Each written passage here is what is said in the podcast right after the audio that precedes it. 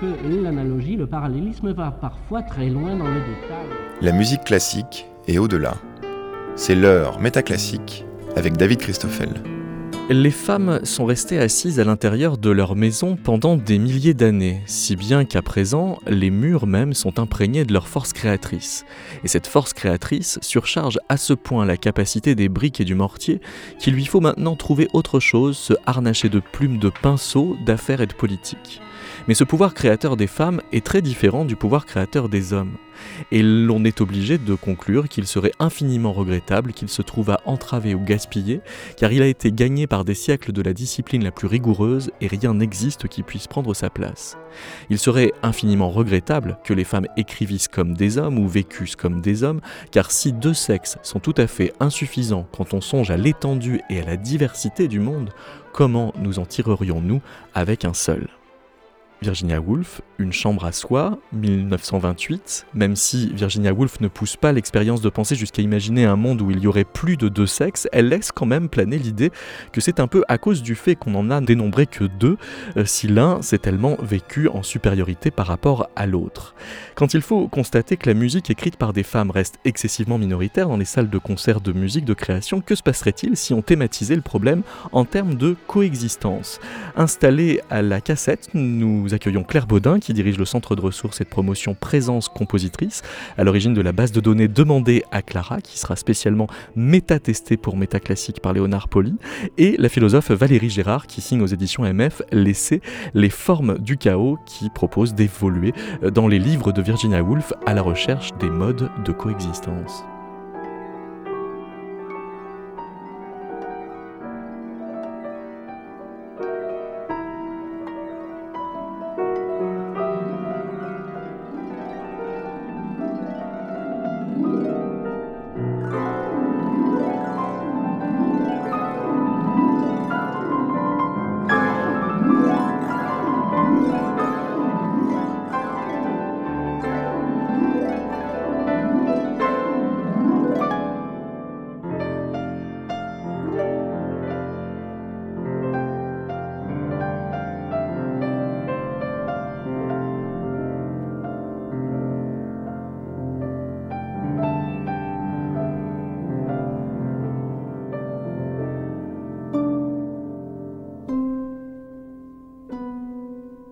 Extrait du concertino pour harpe et piano de Germaine Taillefer, interprété par la harpiste Gabriela Bosio et la pianiste Christina Aragno. 1927, c'est un an avant Une chambre pour soi. Bonjour Claire Baudin. Bonjour David. Il se trouve que Germaine Taillefer est quasiment la, seule, c'est la seule compositrice euh, citée par euh, Virginia Woolf euh, dans ce livre, dont elle nous dit que on trouve dans les écrits qui circulent sur Germaine Taillefer à cette époque-là des phrases comme à propos de Mademoiselle Germaine Taillefer on ne peut que répéter les paroles du Dr. Johnson concernant une femme prêcheuse en les transposant en termes de musique. Monsieur, une femme qui compose est semblable à un chien qui marche sur ses pattes de derrière. Ce qu'il fait n'est pas bien fait, mais vous êtes surpris de le voir faire.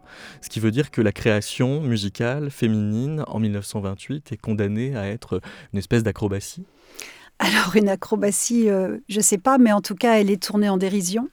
Et euh, ça, c'est pas du tout nouveau, puisque euh, on a par exemple, un petit peu avant la, la Renaissance, un diplomate qui s'appelle Vincenzo Calmetta qui dit Puisque la beauté et la discrétion sont parmi les choses qui caractérisent une femme, chaque fois qu'elle s'en détourne, elle agit contre sa nature et ne doit plus être appelée une femme, mais plutôt une nouvelle et monstrueuse création.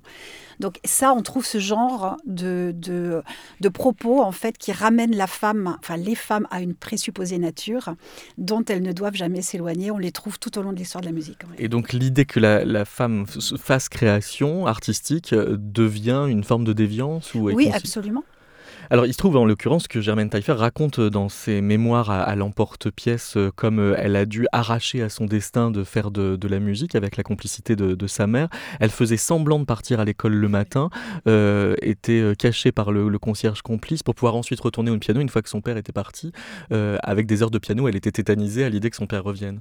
Oui, c'est-à-dire qu'en fait, d'après ce que je sais de Germaine Taillefer et des relations qu'elle avait avec son père, son père était très opposé en fait à l'idée qu'elle fasse le conservatoire puisque que pour lui, faire le conservatoire et faire le trottoir Saint-Michel était de la même farine. Mmh. Donc on voit euh, tout de suite euh, les allusions euh, désobligeantes et sexistes qui, Oui, alors vous, Claire Baudin, ce que vous dites, c'est que tout ce que dit Virginia Woolf au sujet euh, des femmes et de la littérature, puisque euh, Une chambre à soi est, un livre euh, consacré aux, femmes qui écrivent de la littérature, tout ce qu'elle dit des femmes et de la littérature est valable pour les compositrices. Oui, alors, enfin, à mon avis, oui. La seule chose qui, est, qui, est, qui change, c'est qu'effectivement, une compositrice, elle a un obstacle supplémentaire, c'est-à-dire qu'en fait, elle ne peut pas livrer une symphonie comme ça à quelqu'un qui va lire la symphonie. Elle a l'obstacle de devoir avoir un orchestre pour interpréter son œuvre.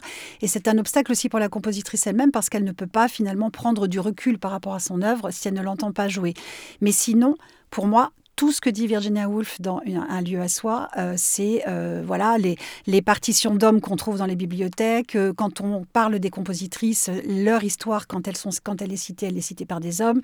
Les histoires de lieu à soi, enfin tout ce dont on va parler est valable pour les compositrices, bien évidemment. À commencer par le sentiment de légitimité ou d'illégitimité qui se trouve intériorisé comme... Ouais. Oui, absolument. Et puis, bon, on va sans doute en venir, mais le lieu à soi, il est physique, mais il est aussi intérieur.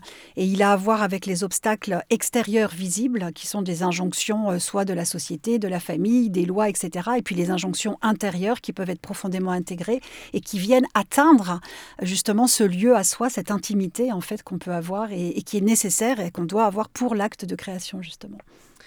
Bonjour Valérie Gérard. Bonjour.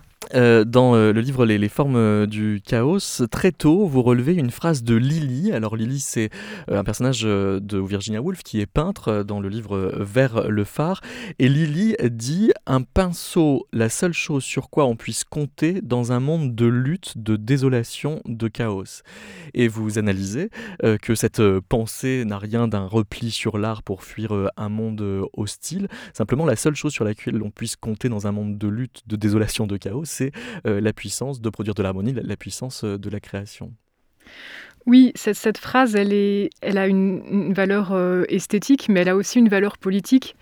Et elle sert de, métaphore à, toutes les manières que les êtres humains peuvent avoir dans justement un monde qui est sans cesse en décomposition, de reproduire de la composition, de reproduire des liens, de reproduire des formes qui nous rendent le monde habitable.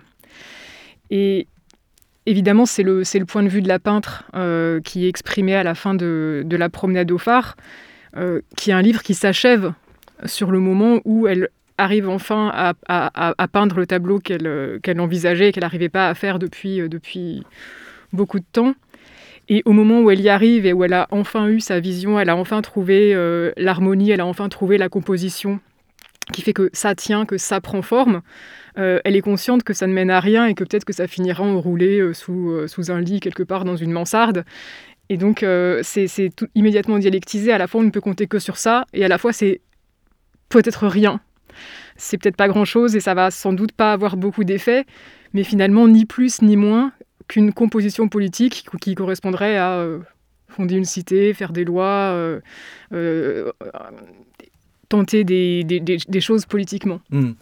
Alors, on, vient de, dire hein, que Virginia Woolf euh, parle plus systématiquement de, littérature que, que, de musique. N'empêche qu'il y a quand même des références à la musique dans Une chambre à soi. Euh, elle écrit Tandis que la prose de Jane Austen euh, passe d'une mélodie à l'autre, comme la musique de Mozart d'un chant à l'autre, cette prose-ci, quand on la lit, vous cause la sensation que vous éprouvez en pleine mer sur un bateau non ponté. Et donc, elle pointe que l'écriture dévirilisée, on pourrait dire, de Jane Austen, précisément est comparable à euh, une mélodie. Oui, et je, pense aussi que ça a à voir avec sa propre manière d'écrire à elle. Euh, dans la mesure où si on... Au passage, elle s'autocommente. oui, ou, c'est un manifeste euh, d'écriture. dans Mrs. Dalloway, par exemple, elle ne le construit pas comme un, roman. Ces romans qu'elle critique dans, le commun des lecteurs qui ont un début, une fin, euh, une trame linéaire, euh, avec des étapes bien circonscrites, des chapitres qui font d'une vie un tout qui est planifié et qui a sa cohérence.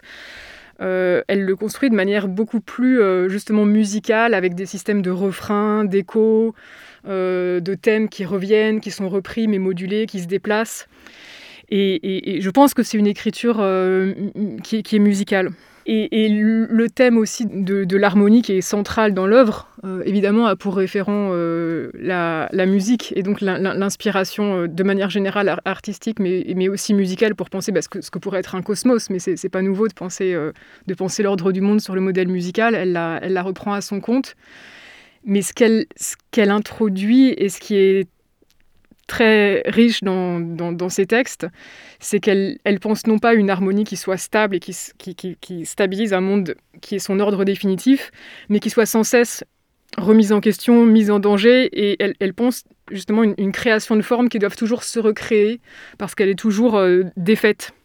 Et alors, cette euh, épreuve des, formes, par contre, ne se fait jamais tout à fait dans le repli. Euh, vous montrez que dans Mrs. Dalloway, il y a le personnage de Septimus, pour qui regarder une feuille trembler au moindre souffle d'air était une joie exquise, que vous rapprochez de Sally, euh, qui, à la fin du roman, désespérant de toutes les relations humaines, se sentant emmurée dans sa vie, seule dans son mariage avec tous ses enfants, se réfugie dans son jardin et trouve avec ses fleurs une paix que les hommes et les femmes ne lui donnaient pas. Mais le repli n'est jamais une solution pour Wolf euh, Non, c'est pas une solution, vu que Septimus, euh, son repli va tellement loin, il se retrouve aux confins du monde, dit le texte, hmm. euh, qu'il qui, qui, meurt, défenestré. Euh, Mais Septimus a une oreille. C'est-à-dire il a un rapport au monde qui a ceci de pas intégralement masculin, qu'il écoute. Il écoute, il, entend le chant des oiseaux. je crois qu'il il, entend les oiseaux par les Grecs, je crois. Ah, quand même Oui. Tout le monde peut pas en dire autant. et, il voit les feuilles des arbres respirer. Quoi. Il a une sensibilité euh, très, très aiguë. Euh, mais cette sensibilité, comme elle n'est pas prise justement dans des formes, elle est trop poreuse. Euh, elle, elle, et, il se laisse déborder. Uh-huh. Et c'est aussi le fait que ça, ça, lui rend la, la vie impossible, qu'il ne trouve pas de lieu dans l'existence. Et que le, refuge dans la nature, vous dites, n'est pas satisfaisant, puisque euh, la nature elle-même va achever ce que l'homme, entre guillemets, commence, mais c'est des guillemets de Wolf, euh, connaissant sa détresse, détournant le, regard. Ça, je trouve que c'est intéressant à, l'heure où euh, on parle beaucoup d'écologie sonore, où on, nous invite à porter une oreille attentive à la nature. On a l'impression que Virginia Woolf, par anticipation, nous avertit qu'il n'y a pas grand-chose à en attendre. Oui, c'est très étonnant. Si vous faites allusion au passage sur la maison d'Envers le phare, non? Oui. Où il y a en effet un chapitre de repli où c'est la guerre, euh, les êtres humains ont déserté la maison commune, euh, tout ce qui leur arrive dans leur vie est catastrophique, une fille meurt en couche, un homme meurt à l'armée, euh, la mère meurt, etc.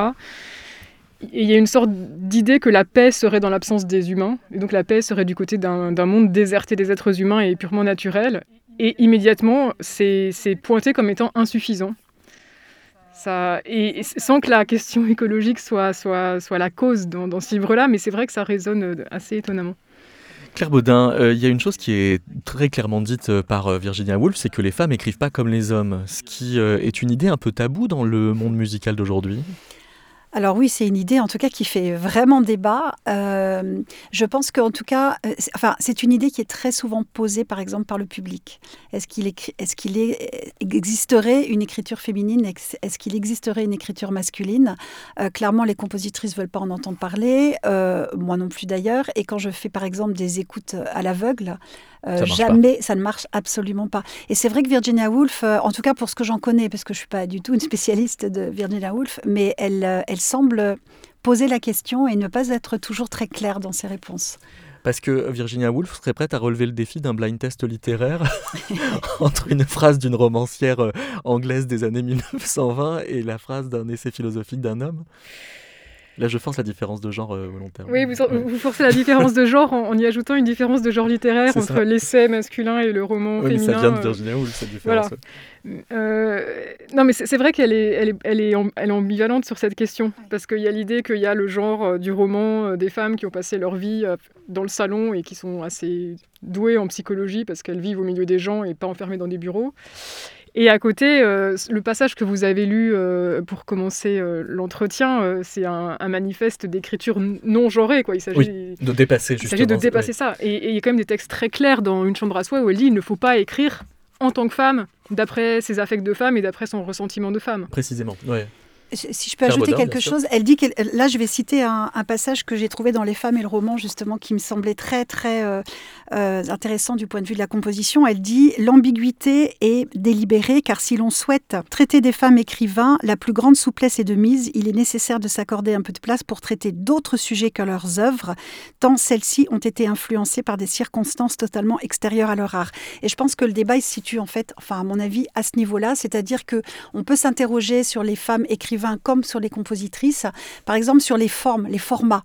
comme les femmes peintres d'ailleurs.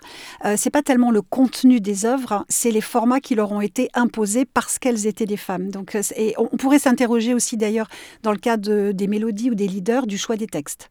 On peut se poser peut-être la question comme ça. Alors, il y a la question du génie. Est-ce que c'est une catégorie genrée? Euh, Est-ce que le génie est forcément masculin et c'est pourquoi il ne faut pas penser en termes de génie Ou est-ce qu'il euh, y a génie féminin et il faut donc sauver la catégorie? Moi, je pense qu'il faut détruire cette catégorie. Ah oui, moi aussi, on est bien d'accord. Parce qu'il y a euh, un cas euh, sur lequel on, bute, c'est celui d'Alma Malheur. Ah. et puisque je sais que vous n'êtes pas du tout d'accord avec lui, Claire Baudin, je voudrais vous faire entendre les propos tenus par Benjamin Gardia dans un précédent numéro de Métaclassique, qui était le, le numéro Vivre. Benjamin Gardia, qui est un biographe de Gustave Malheur et qui euh, nous a donc dit ça de Alma Malheur. La légende Malheur a vraiment finit par évincer certaines fois l'histoire, a créé quelques distorsions qu'on prend maintenant pour des vérités, euh, notamment des, choses bien manichéennes, comme le fait que effectivement Mahler est imposé à, sa future femme de, composer de la musique. Il se trouve que si on veut vraiment aller au bout du sujet, euh, les choses sont un tout petit peu plus complexes que ça. Pour une raison X ou Y, quand Mahler et Alma officialisent leur, leur fiançailles, peu de temps après, euh, Mahler parle, part en tournée à Berlin. Et lors de cette tournée, il écrit une longue lettre, dont on fait souvent référence d'ailleurs, mais en omettant euh, tout, un, pendant du texte. Euh, en clair, on retient qu'il a dit à Alma, moi, je ne peux pas euh, me marier avec une compositrice. Donc en clair, soit tu fais de ma musique la tienne et ça te suffit, soit voilà, il bah, n'y a pas d'autre solution. Or, dans la lettre, il propose quand même une autre solution et il explique les choses un tout petit peu, de manière un tout petit peu plus fine que ça. Il dit qu'effectivement, il doute sur la capacité d'un couple à, à, rester un couple serein lorsqu'il est composé de deux égaux de compositeurs. Est-ce qu'on peut avoir du mal à entendre, effectivement?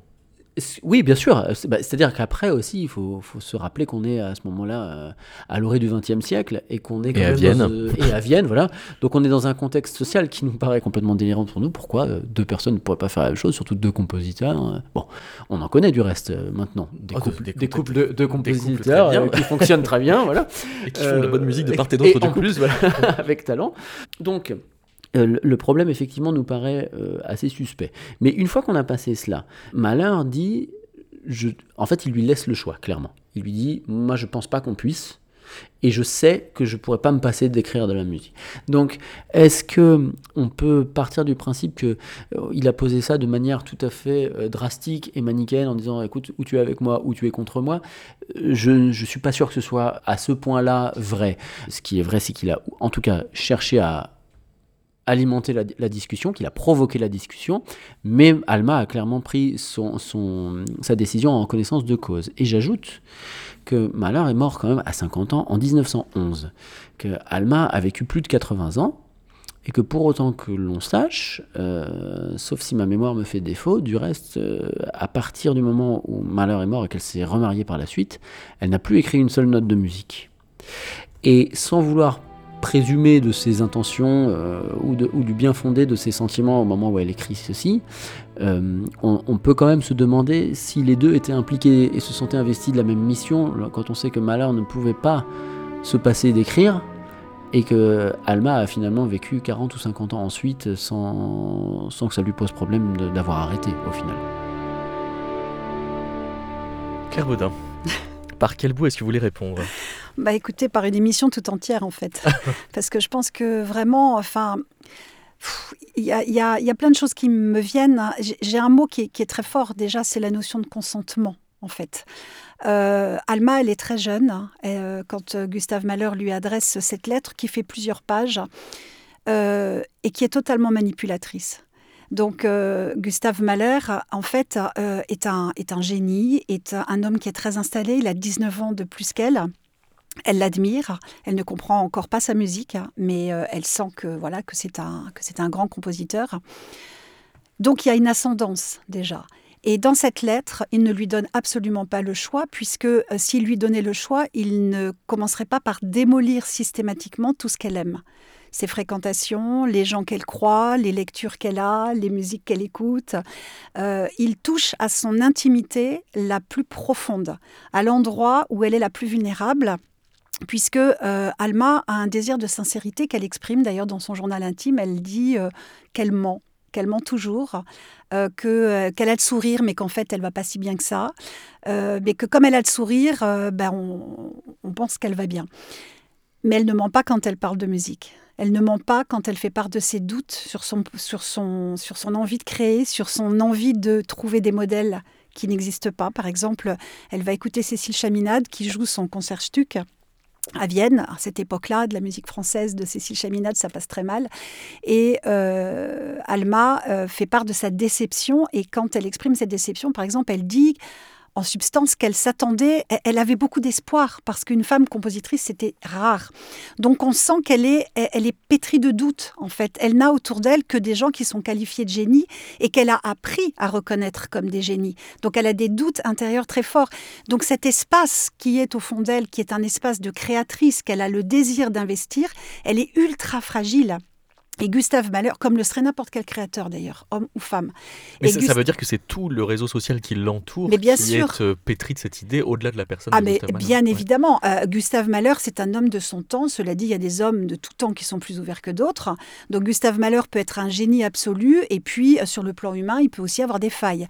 Et je pense que on peut aussi reconnaître ça. Et en fait, on ne peut on ne peut absolument pas dire que Gustave, dans cette lettre qui fait 22 pages, lui donne le choix. C'est vraiment méconnaître le, totalement, je dirais, la psychologie. En fait. Donc c'était même pas un ultimatum. Mais par contre, sur, sur l'autre argument ah bah de, Benjamin Garzia, euh, la mort de, Gustave en 1911, pourquoi ne recompose-t-elle pas après? Mais là, c'est pareil, c'est quelque chose que j'entends très souvent. Par exemple, euh, on le dit aussi de Clara Schumann, hein, qui finalement a relativement peu composé. Euh, je n'ai pas de réponse à ça. La seule chose que je peux dire, c'est que d'un point de vue probablement psychologique, peut-être psychologique, analytique, j'en sais rien, je ne suis pas spécialiste du domaine. Quand on a été euh, brisé à l'endroit le plus vulnérable, eh ben, parfois on s'en remet pas. Et, euh, et puis elle a vécu avec Gustave, elle a entendu cette musique, enfin voilà, je, je pense qu'elle a, été, elle a été brisée. Et elle l'exprime après, c'est faux de dire qu'elle ne le regrette pas. Il y a beaucoup d'écrits d'Alma où elle exprime euh, ça, le fait qu'elle s'est amputée et qu'elle s'en remet pas en fait.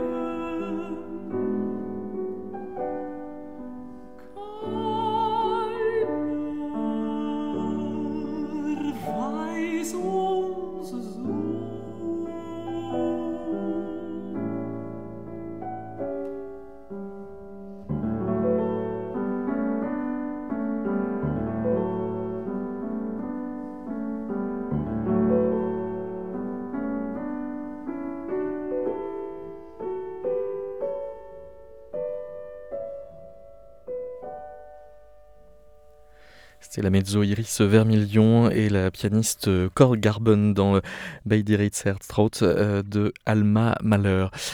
Valérie euh, Gérard, vous reprenez dans euh, Trois Guinées euh, une phrase de Virginia Woolf qui dit Nous voyons bien le même monde, mais avec d'autres yeux. Il y a l'idée que l'allure du monde dépend de notre genre de vie, de notre position dans le monde vivant. Et à cet endroit-là, Virginia Woolf est ce qu'on dit maintenant différentialiste, sauf qu'on disait l'inverse un peu tout à l'heure. C'est-à-dire qu'elle visait quand même une vision du monde qui dépasserait les genres, mais en fait sur le mode de la diversité. Oui, oui. Euh, elle, dit ça dans le, contexte d'un texte où elle, ramène ses visions différentes à l'éducation euh, euh, qu'ont les hommes et que n'ont pas les femmes. Et donc c'est une, vision perspectiviste assez classique. Ce qui est, ce qui est clair, c'est qu'elle ne ramène pas ça à une nature de l'homme et de la femme, elle ramène ça simplement à des conditions très matérielles d'éducation. Et ce qui est assez beau, c'est qu'elle dit que quand on a eu des perspectives aussi différentes, tout, tout prend une autre allure, même, même le paysage, même la lune.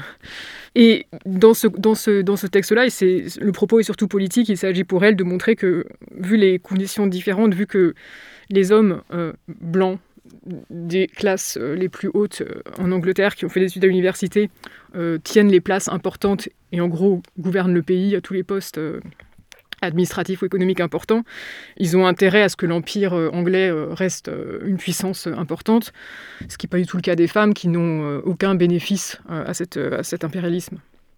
Et vous pointez qu'à la fin d'une chambre à soi, il est question de soutenir que c'est bien dans le maintien de la pluralité des perspectives et dans l'ouverture des perspectives les unes aux autres qu'on peut espérer penser un peu à la hauteur de l'étendue et de la diversité du monde. Oui, euh, il ne s'agit pas du tout de... C'est vraiment une pensée qui, qui voit dans l'homogénéité et dans la production d'homogénéité un acte colonial et impérial, impérialiste. Donc euh, la, réconciliation ne peut pas se faire par l'homogénéité, c'est toujours un acte de conquête et de domination. Euh, et, finalement, la seule manière de contrer les effets d'homogénéité qui sont toujours présents euh, par les effets de, normation dans une société. La seule manière de contrer ça, c'est précisément de laisser vivre de laisser la, la voie, la possibilité à ce que la pluralité coexiste.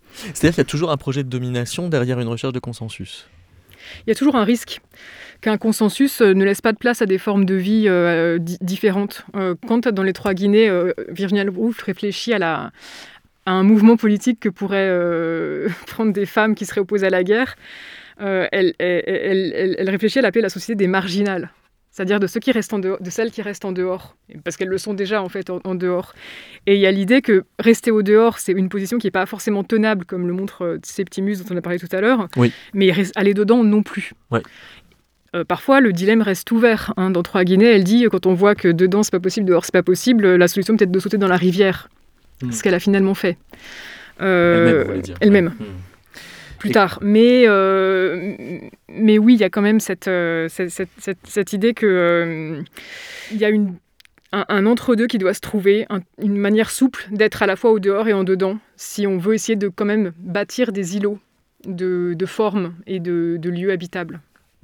Quand Orlando devient femme, son regard sur le monde fait quasiment volte-face, justement. Oui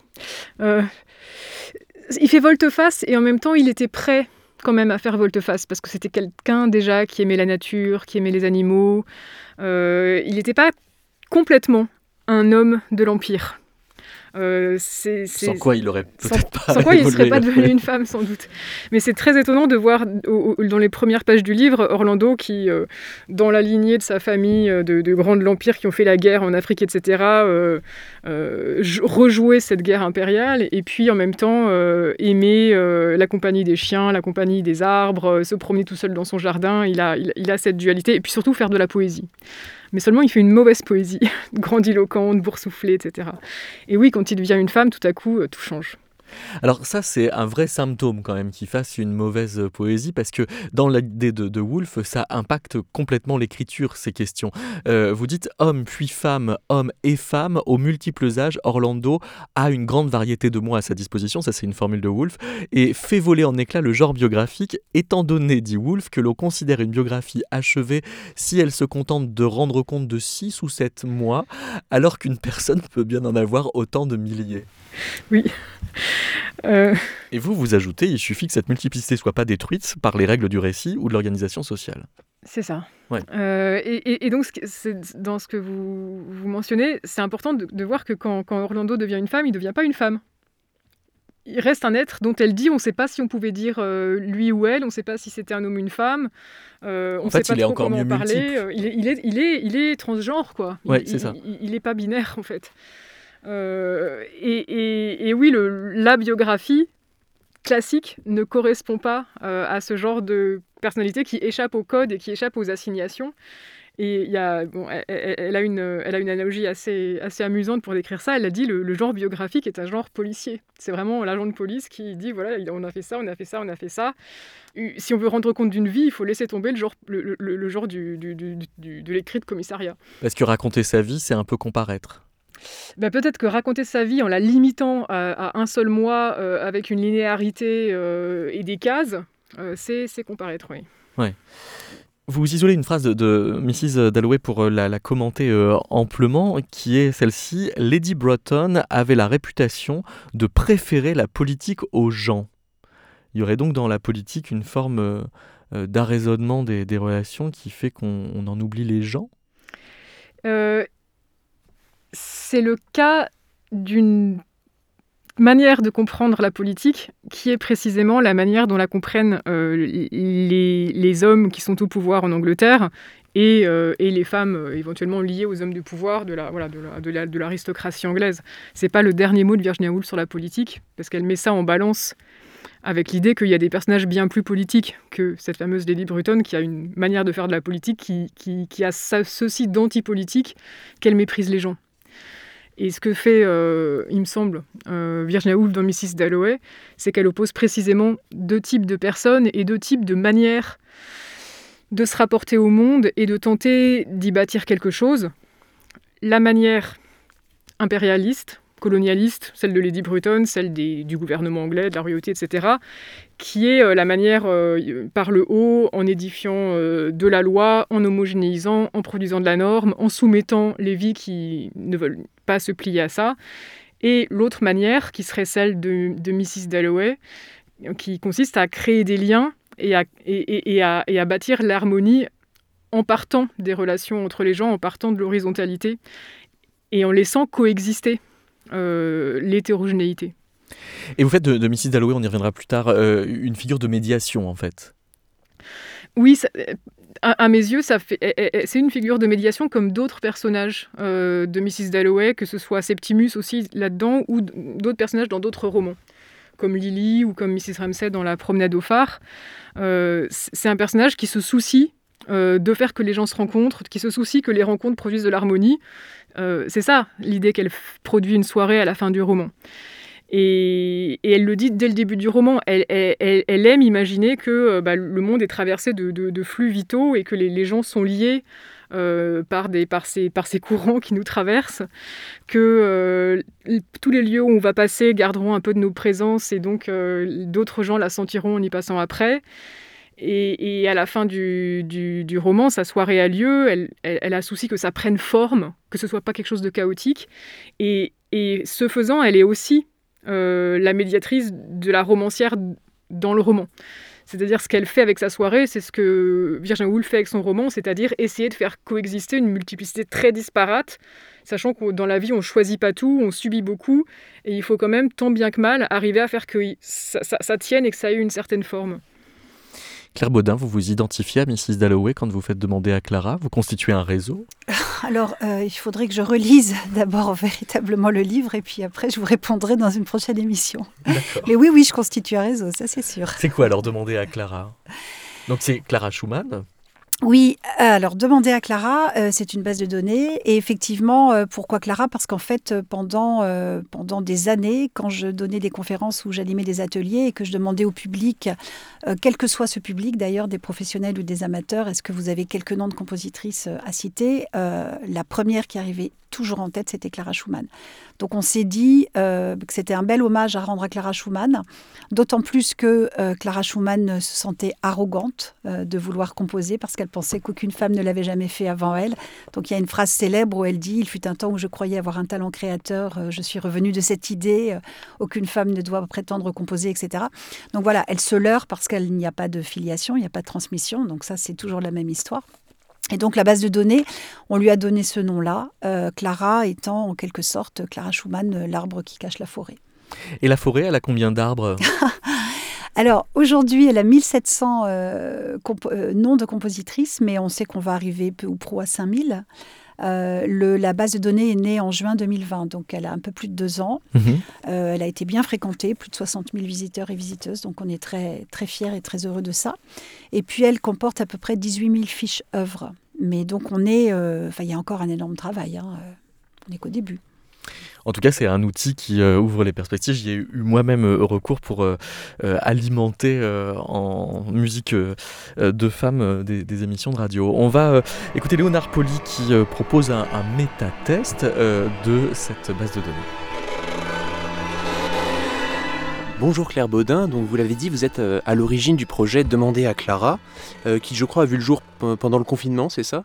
Euh, et, qui vise à promouvoir en fait les compositrices et leurs œuvres précisément parce que les unes comme les autres sont très mal, voire pas du tout connues, pour ne pas dire pratiquement occultées dans l'histoire de la musique et dans son répertoire. Alors cela dit, euh, je suis venu vous avertir parce que votre projet constitue un danger euh, pour la musicologie, pour la création, pour la production, pour la recherche, pour l'ensemble de la musique classique en fait, la culture et tout simplement pour l'équilibre de notre société occidentale moderne. J'ai pas peur de le dire et, et je vais vous dire pourquoi. Alors en fait, cet outil en ligne ressemble finalement à un catalogue thématique, je trouve, euh, avec en apparence un seul thème, euh, en forme de gros annuaires qui donnent aussi, c'est très pratique, les, les, personnes à contacter suivant les cas de figure. Donc si vous avez envie de monter un programme de musique de chambre pour un festival, par exemple, si vous avez besoin de répertoire de musique vocale pour faire travailler une chorale, etc. Donc en fait, on pourrait dire qu'il s'agit d'un double catalogue ultra thématique et en plus doté d'un référencement euh, très créatif. Alors le danger immédiat de votre base de données, c'est que vous avez imaginé un outil qui favorise la création contemporaine et la promotion de toutes les compositrices, donc celles qui sont là et celles qui sont plus là. Donc non seulement vous entretenez l'effervescence des créatrices d'aujourd'hui, mais pire encore, vous ressuscitez celles d'hier, vous ressuscitez des mortes, Claire Baudin. Alors pour les hommes, le problème ne s'est jamais posé puisqu'ils font partie du paysage depuis des siècles, il y, y a un effet de lissage. Mais vous, en encourageant des pratiques que j'ai pas peur d'appeler de, nécromancie spontanée en fait, vous provoquez des conséquences désastreuses sur notre démographie, sur notre économie, sur notre écologie. Vous allez fragiliser notre système des retraites et je ne parle pas des questions morales que ça pose, puisque vous savez qu'une grande partie de, des Français n'est absolument pas préparée à faire face à, enfin, à cohabiter avec 1794 compositrices du jour au lendemain. Euh, voilà, ça pose vraiment de, de graves problèmes. Mais bon, euh, ce serait assez gratuit de ma part de vous déballer mon inquiétude comme ça sans même vous proposer une solution. Euh, donc, d'ailleurs, j'ai pas de solution en fait. Donc, ce que je vous propose, c'est que on, aggrave la situation, euh, si vous êtes d'accord, euh, ensemble. Alors, pour l'instant, les filtres de votre catalogue sont relativement classiques, donc par période, par pays, par effectif aussi, si, si, on cherche, par genre, bien sûr. moi, ce que je vous propose, c'est un algorithme un tout petit peu plus poussé, basé sur des critères de personnalité, apparence physique, activité favorite, appartenance culturelle, etc.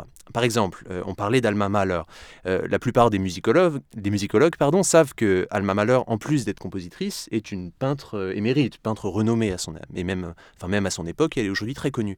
Eh bien, personne ne sait que Milika Djordjevic, compositrice euh, née à Belgrade en 1984, très jeune compositrice, est elle aussi férue d'art visuel. Et d'ailleurs, on, retrouve ça dans ses œuvres, des partitions très graphiques, des effets sonores un peu à la Xenakis, enfin voilà, avec des choses très, parfois très géométriques. Euh, je sais pas, par exemple, je prends. Oui, autre exemple, Camille Pépin. Donc, elle aussi, jeune compositrice française, organiste, improvisatrice, internationalement connue et reconnue, euh, des dizaines d'œuvres à son répertoire. Euh, voilà, très, très grande compositrice. Eh bien, des ouvrages assez récents, des ouvrages très sérieux d'ailleurs, ont montré que elle aimait particulièrement passer ses vacances dans le Béarn. Eh bien, c'est aussi le cas de Christiane Verger, d'après mes recherches, compositrice française qui, qui est disparue en 1944 et qui donc a déclaré plusieurs fois que le, le bon air des Pyrénées lui faisait le plus grand bien. Donc euh, voilà, et puis je prends un dernier exemple, Barbara Strozzi, euh, compositrice italienne majeure du XVIIe siècle, et Clara Schumann justement, euh, donc qui a donné son prénom au titre de votre catalogue. et bien toutes les deux étaient particulièrement fan, enfin fan absolu même, euh, des western spaghetti. Alors, et donc elle, elle connaissait par cœur toutes les répliques de tous les Sergio Leone, mais, mais alors vraiment par cœur. Et, et donc elles ont 200 ans de différence. Donc vraiment 200 ans. Mais, mais vous savez bien que enfin, là, enfin, dans ces conditions-là, l'âge n'a- pas d'importance. Donc je crois qu'il est urgent de développer cette partie essentielle d'un point de vue musicologique, et puis ne serait-ce que pour aller au, au bout de ce projet de catalogue. Et donc pour finir, parce que donc, si votre travail est assez rare et votre projet assez extraordinaire par nature, euh, vous n'êtes probablement pas la seule à faire ça dans le monde, je pense. Et donc je vous propose de sortir un nouveau catalogue, le catalogue des contributrices et contributeurs de catalogue.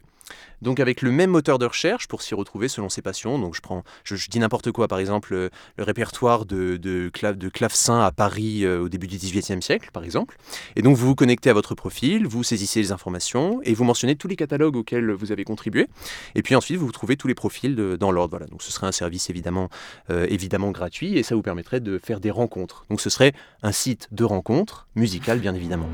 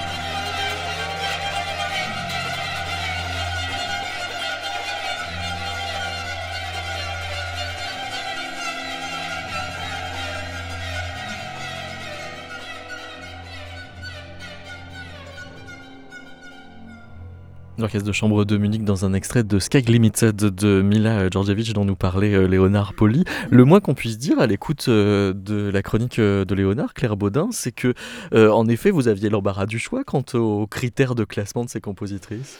Oui, alors si justement, je- si, si je peux réagir un petit peu à cette, Ouais. euh, à cette chronique virtuose, euh, déjà je voudrais euh, relever certains, thèmes, certains termes. Pardon. Par exemple, le thème, le mot thème. Les compositrices ne sont pas un thème, c'est un véritable sujet.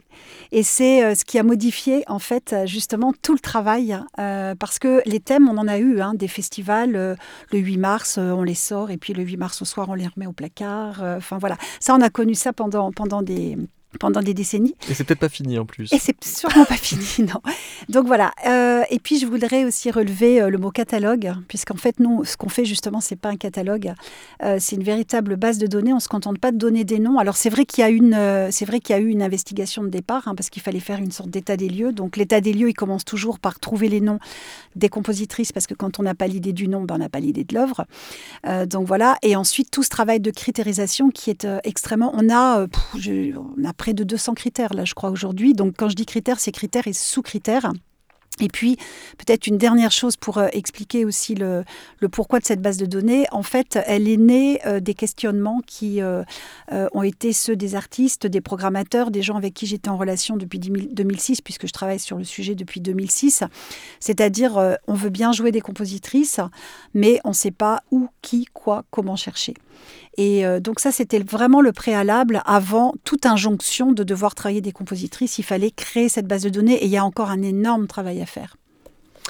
Et alors, euh, quand euh, Léonard nous indique que ça pourrait être un site de rencontre, ça laisse se demander si c'en est pas déjà un. Bah, ça dépend ce que vous, vous- quelle est votre définition du site de rencontre. Bah, C'est-à-dire mais en que tout cas, les, les gens qui travaillent sur les, les compositrices euh, sont oui. devenus une sorte de réseau aussi grâce euh, à cette base de données. Bien sûr, bien sûr, euh, ab- absolument. C'est en fait euh, tout le secteur de la musique classique et contemporaine. euh, Aujourd'hui, enfin, on en a des, on a des dizaines et des dizaines et des dizaines de témoignages qui vont dans ce sens. Utilise demander à Clara. Hmm. Donc ils ont rencontré les œuvres. En fait, je pense que le, répertoire des compositrices, c'est une petite révolution dans le monde de la musique classique, à l'instar de ce qu'a été la découverte de la musique baroque. C'est-à-dire en fait une espèce de continent que tout le monde savait plus ou moins existant, plus ou moins de valeur, et puis qui est en train d'émerger avec euh, vraiment des, des œuvres euh, extrêmement belles euh, à découvrir et à jouer.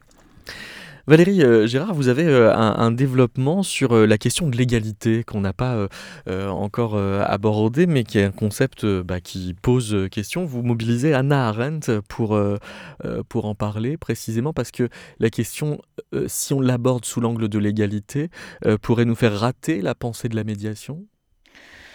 Je suis passée par la réflexion d'Arendt parce que j'étais extrêmement frappée de voir une phrase de, Virginia Woolf qui était tellement semblable à une phrase de, Arendt euh, dans laquelle elle, euh, elle parle d'une différence fondamentale entre les, les, les, les gens qui euh, ont le goût de la vie égalitaire et les gens qui, ont un, qui aiment les plaisirs sordides de la domination.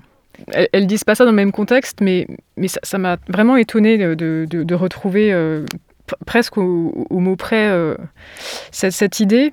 Et la, réflexion d'Arendt est en effet intéressante et, peut rejoindre celle de Woolf en ce que elle vise à, montrer que en matière d'organisation politique, la sensibilité et les croyances sont fondamentales et que c'est pas seulement une affaire de rationalité et de démonstration.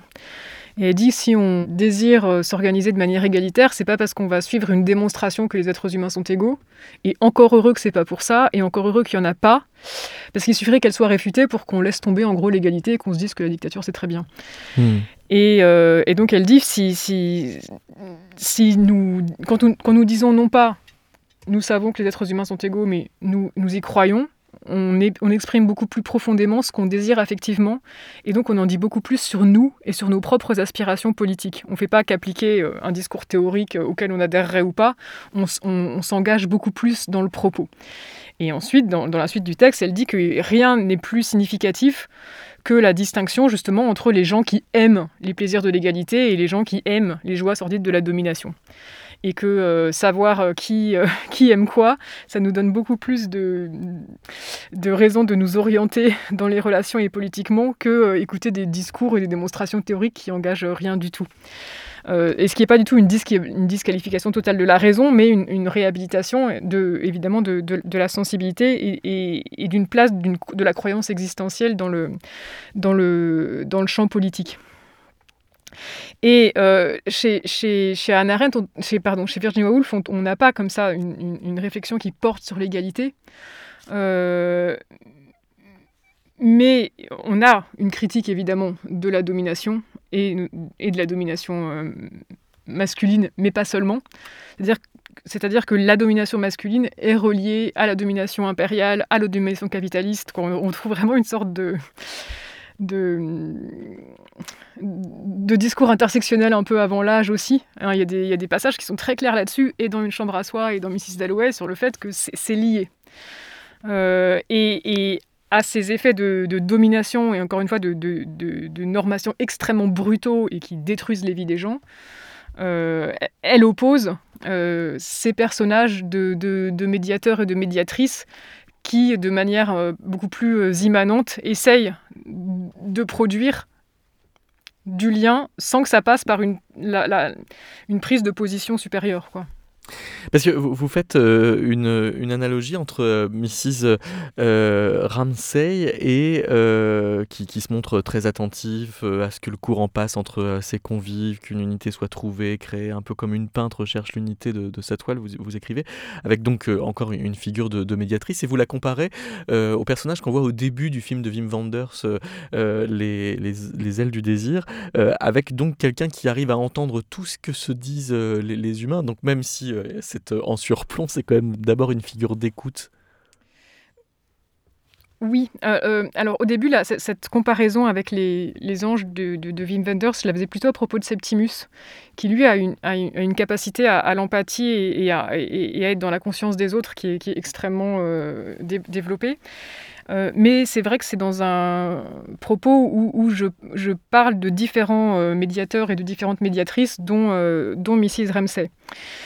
Euh, là-dessus, je voudrais juste préciser, avant de développer le propos, que c'est aussi très problématisé et dialectisé. C'est-à-dire que, évidemment, que Woolf, euh, elle sait et elle le critique, le fait que ces positions de médiatrice, si c'est des femmes qui les ont, c'est parce qu'elles sont euh, reléguées à ça par la société qui ont fait les gens qui s'occupent du care, du lien, qui s'occupent de colmater les désastres psychologiques que créent les hommes et la domination. Et donc c'est pas seulement positif.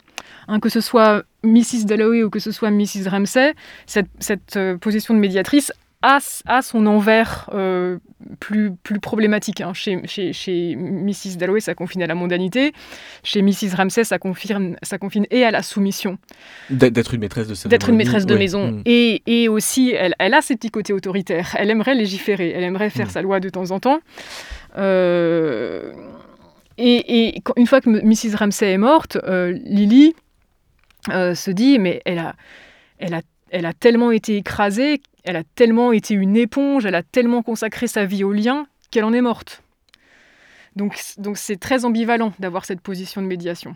Mais de même que c'est très ambivalent euh, d'être sensible tout court, vous prenez le temps de, de, préciser à propos de Mrs. Ramsey que c'est sa capacité à percevoir l'intensité de la vie dans le moindre instant, dans la moindre sensation, qui la rend capable de rassembler des parties éparses, incompatibles, de composer pour le monde et lui seul un centre, une femme assise dans son salon et vers, lequel, vers laquelle on convergeait.